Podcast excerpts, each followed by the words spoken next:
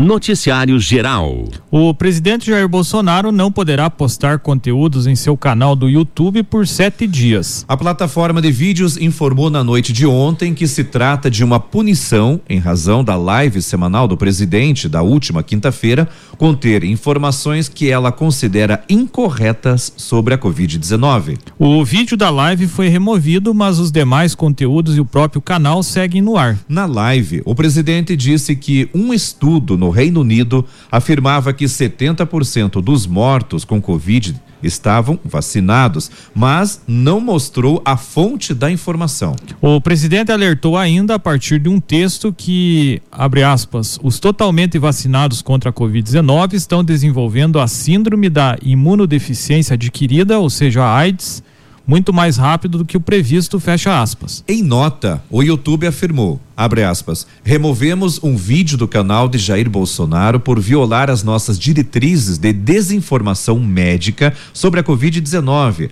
ao alegar que as vacinas não reduzem o risco de contrair a doença e que causam outras doenças infecciosas. As nossas diretrizes estão de acordo com a orientação das autoridades de saúde locais e globais e atualizamos as nossas políticas à medida que a orientação muda. Aplicamos as nossas políticas de forma consistente em toda a plataforma, independentemente de quem for o criador ou qual a sua opinião política. Fecha aspas, diz a nota do YouTube. A assessoria da plataforma do YouTube informou ainda que a punição ocorreu pelo fato de Bolsonaro já ter, entre aspas, violado as diretrizes da plataforma anteriormente. Em julho, segundo o YouTube, o presidente teria sido alertado que havia publicado um vídeo com informações imprecisas sobre a Covid. Diante disso, além de não poder publicar novos conteúdos, Bolsonaro não terá acesso a algumas ferramentas, incluindo aquela que permite fazer lives também pelo período de sete dias. Mais cedo, Facebook e Instagram também decidiram remover a live semanal de Bolsonaro. O Facebook, responsável também pela plataforma Instagram, justificou a retirada do conteúdo, dizendo que, abre aspas, nossas políticas não permitem alegações que as vacinas de Covid-19 matam ou podem causar danos graves às pessoas, fecha aspas. A live do presidente fez com que o senador Alessandro Vieira, do Cidadania, protocolasse um requerimento pedindo que a CPI da Covid analise as declarações. No documento, o senador sugere que o conteúdo da fala seja enviado ao Supremo Tribunal Federal, STF. A Associação das Vacinas contra a Covid-19 com a AIDS. É, Associação, ah, perdão, Associação das Vacinas contra a AIDS é, a Associação das Vacinas contra a Covid-19 com a AIDS não é um assunto novo. Em outubro de 2020, o tema foi tratado pela revista Ciensais, quando um grupo de pesquisadores desaconselhou o uso das vacinas em locais que apresentem epidemia de AIDS, como a África do Sul. Segundo eles, o mecanismo de ação das vacinas nas células de organismos mais debilitados pode facilitar a infecção pela AIDS. Outro artigo publicado na The Lancet aborda o mesmo problema. No mundo há um caso de suspensão do uso da vacina por esse, por esse motivo. Na Namíbia, o governo deixou de distribuir a, a vacina russa Sputnik depois que a, que a Agência de Regulação Sanitária da África do Sul apontou a mesma preocupação. Os fabricantes do imunizante negam a relação e dizem que a Sputnik seria segura. Após as declarações de Bolsonaro, a UNAIDS, que é o programa conjunto das Nações Unidas sobre HIV e AIDS no Brasil, divulgou uma nota de esclarecimento e aconselhou as pessoas com HIV a se vacinarem contra a Covid-19. Abre aspas, o UNAIDS vem a público para esclarecer que as vacinas aprovadas pela Anvisa e disponíveis no Sistema Único de Saúde, o SUS, são a forma mais eficaz de controle da pandemia de Covid-19. Aconselhamos a todas as pessoas que vivem com HIV e tenham tomado a segunda dose em 28 dias ou mais a buscar a dose de reforço, disponível em um posto de saúde mais próximo à sua residência, segundo nota técnica do Ministério da Saúde. Fecha aspas. Sem falar da exclusão da live, o presidente afirmou que apenas citou a matéria de uma revista em sua transmissão e que dois dias depois a própria publicação afirmou que ele estava divulgando fake news. Abre aspas. Foi a exame que falou da relação de HIV com vacina. Eu apenas citei a matéria da revista e ela me acusa de ter feito uma fake news? A gente vive com isso o tempo todo. Certos órgãos de imprensa são fábricas de fake news. Quando eu erro, como já errei no ano passado, eu me desculpo. Faz parte da regra do jogo deles. Nós queremos sempre a verdade. Fecha aspas, disse Bolsonaro. A matéria citada por Bolsonaro abordava um artigo publicado na The Lancet. As informações são da Gazeta do Povo. Noticiário Geral. A Sanepar informou que desde sábado não há resquícios da presença de micros, microcrustáceos na rede de distribuição de água em, em, Ponta Grossa. Desde o dia 15 de outubro, moradores passaram a reclamar da sujeira que estava saindo das torneiras na cidade. De acordo com a companhia, se tratava de uma espécie invasora de microcrustáceo que apareceu na represa de Alagados e de Pitangui, muito parecida com o camarão. Segundo o biólogo marinho, segundo o biólogo marinho Felipe de Souza Dutra, os microorganismos se alimentam de algas que se multiplicam quando há poluição na água. Abre aspas, quando há despejo de esgoto não tratado ou de defensivos, por exemplo, essa alga se prolifera e consequentemente a população de microcrustáceos vai aumentar, fecha aspas, disse o biólogo. O inquérito aberto pelo Ministério Público do Paraná para investigar o caso foi mantido, mesmo que a Sanepar afirme que o problema tenha sido resolvido. De acordo com o órgão, a Sanepar pode ter que arcar com prejuízos causados pela presença dos micro-organismos na água. As informações são do portal G1. Noticiário Estadual. Uma audiência pública sobre a proposta de concessão do uso do Parque Estadual do Guartelá que fica em Tibagi, na região dos Campos Gerais, será realizada às 19 horas desta terça-feira no Teatro Municipal Tia Inália. De acordo com o governo, o objetivo é apresentar a proposta à população, esclarecer dúvidas e receber contribuições. Os interessados também podem acompanhar pela internet. A concessão de Guartelá, que integra o projeto Parques Paraná, é elaborada pelo Instituto Água e Terra, o IAT, e pela Superintendência Geral de Parcerias do Paraná, vinculados à Secretaria de Desenvolvimento Sustentável e do Turismo, a SEDEST. O objetivo é promover o ecoturismo turismo e o turismo de natureza em formato de parceria com a iniciativa privada. De acordo com o governo, o Estado, abre aspas, cede o uso de uma área pública para exploração comercial com retorno aos paranaenses por meio de benfeitorias, visando a conservação do meio ambiente. Fecha aspas. O Parque Estadual do Guartelá é uma das três áreas aprovadas pelo Conselho do Programa de Parcerias do Paraná para a exploração do turismo por meio de par parcerias com a iniciativa privada. O parque foi criado por decreto em 1996 como uma área de proteção integral com um rico patrimônio natural e arqueológico da região do Quênio do Rio Iapó.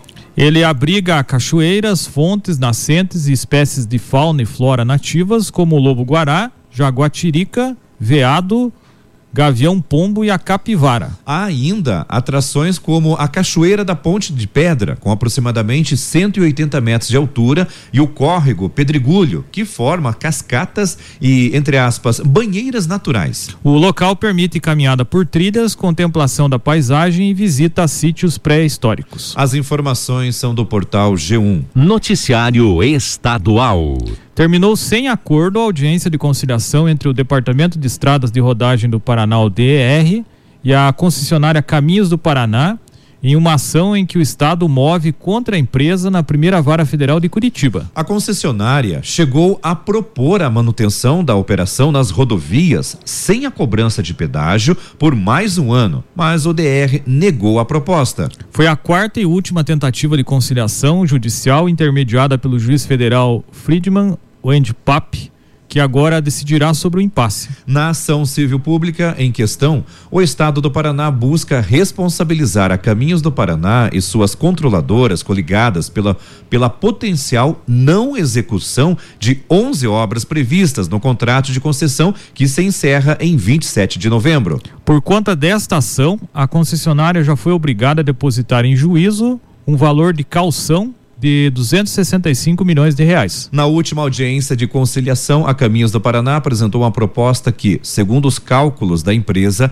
representaria 770 milhões de reais em serviços para o Estado. Sendo 311, milha, é, 311 milhões de reais em obras, as 11 citadas na ação, mais obras de manutenção e novas obras de terceiras faixas, e 459 milhões de reais que a empresa classificou como renúncia, onde ela inclui o período de um ano de prestação de serviços sem a cobrança de pedágio e a retirada de todas as demandas judiciais por reequilíbrio econômico e financeiro dos contratos. Como contrapartida, a concessionária também exigia o encerramento de todas as outras demandas judiciais do Estado contra a empresa. A proposta de prestação de serviço de atendimento aos usuários sem cobrança de pedágio incluía o atendimento mecânico, com o serviço de guinchos, e o atendimento médico, com o serviço de paramédicos e a remoção por ambulância. Atendimentos que o Estado ainda não resolveu como será feito no período em que as rodovias ficarem sem administração privada entre o término dos atuais contratos e a contratação das novas concessionárias previstas para o final de 2022. A proposta, no entanto, não foi aceita pelo DR, que chegou a exigir cerca de 2 bilhões de reais para o acordo entre obras, multas e renúncias, mas sem a possibilidade de parte deste valor ser cumprido com a continuidade da prestação do serviço sem cobrança de pedágio. De, é, sem acordo, caberá ao juiz Friedman decidir a solução para o caso específico das 11 obras não concluídas. Procurada, a Caminhos do Paraná disse que não iria comentar o caso pelo fato do processo judicial seguir em tramitação. A concessionária informou, no entanto, que das 11 obras questionadas na ação, seis estão em andamento, com previsão de conclusão em março de 2022. A coluna do, da Gazeta do Povo, que fez essa reportagem, procurou a Secretaria de Infraestrutura e também o DR, mas ainda não teve retorno sobre os questionamentos enviados. As informações são da Gazeta do Povo. Política. Desde que os processos relativos às operações Integração e Rádio Patrulha foram remetidos para a Justiça Eleitoral, por decisão do Supremo Tribunal Federal STF, no mês de agosto, intensificou-se a movimentação de aliados para que o ex-governador Beto Richa, do PSDB, disputa as eleições de 2022. Richa é réu nos dois casos e pode ter sido, é, por ter sido preso durante as operações no meio da campanha de 2018, perdeu uma eleição dada como certa para o Senado naquele ano. Ele sempre negou as acusações. Em setembro, Richa iniciou uma série de viagens ao interior do estado, participando de eventos políticos organizados por prefeitos e lideranças tucanas das regiões oeste e norte do Paraná, em que usou para, entre aspas, medir a febre sobre sua provável candidatura a deputado federal no ano que vem.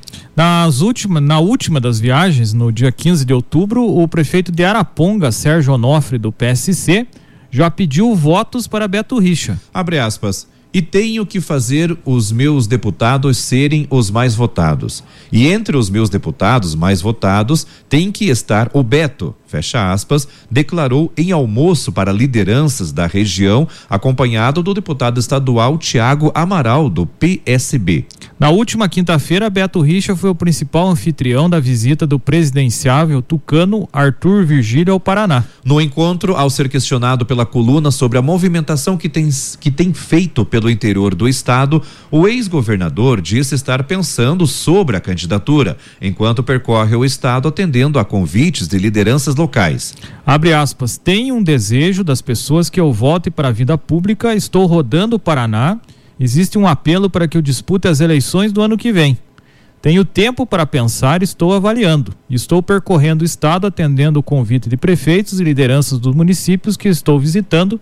Fecha aspas, disse o Beto Richa. Richa, que se recusou a conceder entrevista é, entre aspas, por orientações dos advogados, afirmou que, abre aspas, a justiça está começando a ser feita nos processos em que é réu, com parte deles sendo arquivada, parte indo para a esfera eleitoral. O ex-governador ressaltou ainda que, abre aspas, procuradores que me perseguiram estão sendo punidos, fecha aspas. Ele citou o nome de Diogo Castor de Matos, responsável pelas investigações da Operação Integração, em que foi punido com a demissão do Ministério Público por ter financiado um outdoor em homenagem a Lava Jato, considerado autopromoção em julgamento disciplinar do Conselho Nacional do Ministério Público. As informações são da Gazeta do Povo. Noticiário Geral. Um projeto de lei aprovado pela Câmara Municipal de Pelotas, no Rio Grande do Sul, sugere a reserva de 5% das vagas para a contratação de pessoas travestis e transexuais. O texto cita que o estímulo à inclusão desse público nos quadros de funcionários diz respeito às empresas com contratos de licitação com a Prefeitura de Pelotas e demais autarquias do município. A autora da proposição foi a vereadora Marisa Schwarzer, do PSB. Na justificativa do, do projeto, ela afirmou que no Brasil, cerca de 82% da população travesti e transexual não finaliza o ensino fundamental 2 e 90% dessas possui como única alternativa de empregabilidade a prostituição, visto que essa é a única profissão que lhes resta para adesão de renda.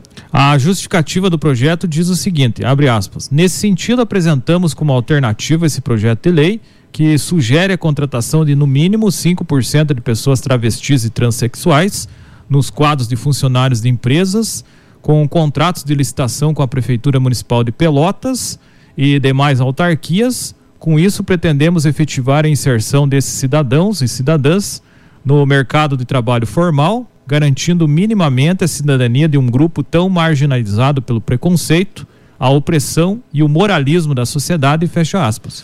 O projeto já foi aprovado em dois turnos pelos vereadores, por unanimidade, e aguarda apenas a redação final, segundo informações da Câmara de Pelotas. Depois disso, será encaminhado para sanção ou veto da prefeita Paula Mascarenhas, do PSDB. Ao comentar a aprovação, a vereadora afirmou que o texto apresenta uma sugestão para contratação de trabalhadores LGBTS, ou seja, o projeto de lei não cria uma obrigação para os empregadores. A abre aspas, precisa ficar claro que esse é um projeto autor, autorizativo, ou seja, não tem a intenção de obrigar nenhuma empresa prestadora de serviço a adotar essa medida, mas serve como forma de sensibilizar e trazer luz a um problema tão latente em nossa sociedade, salientou a vereadora Marisa nas redes sociais.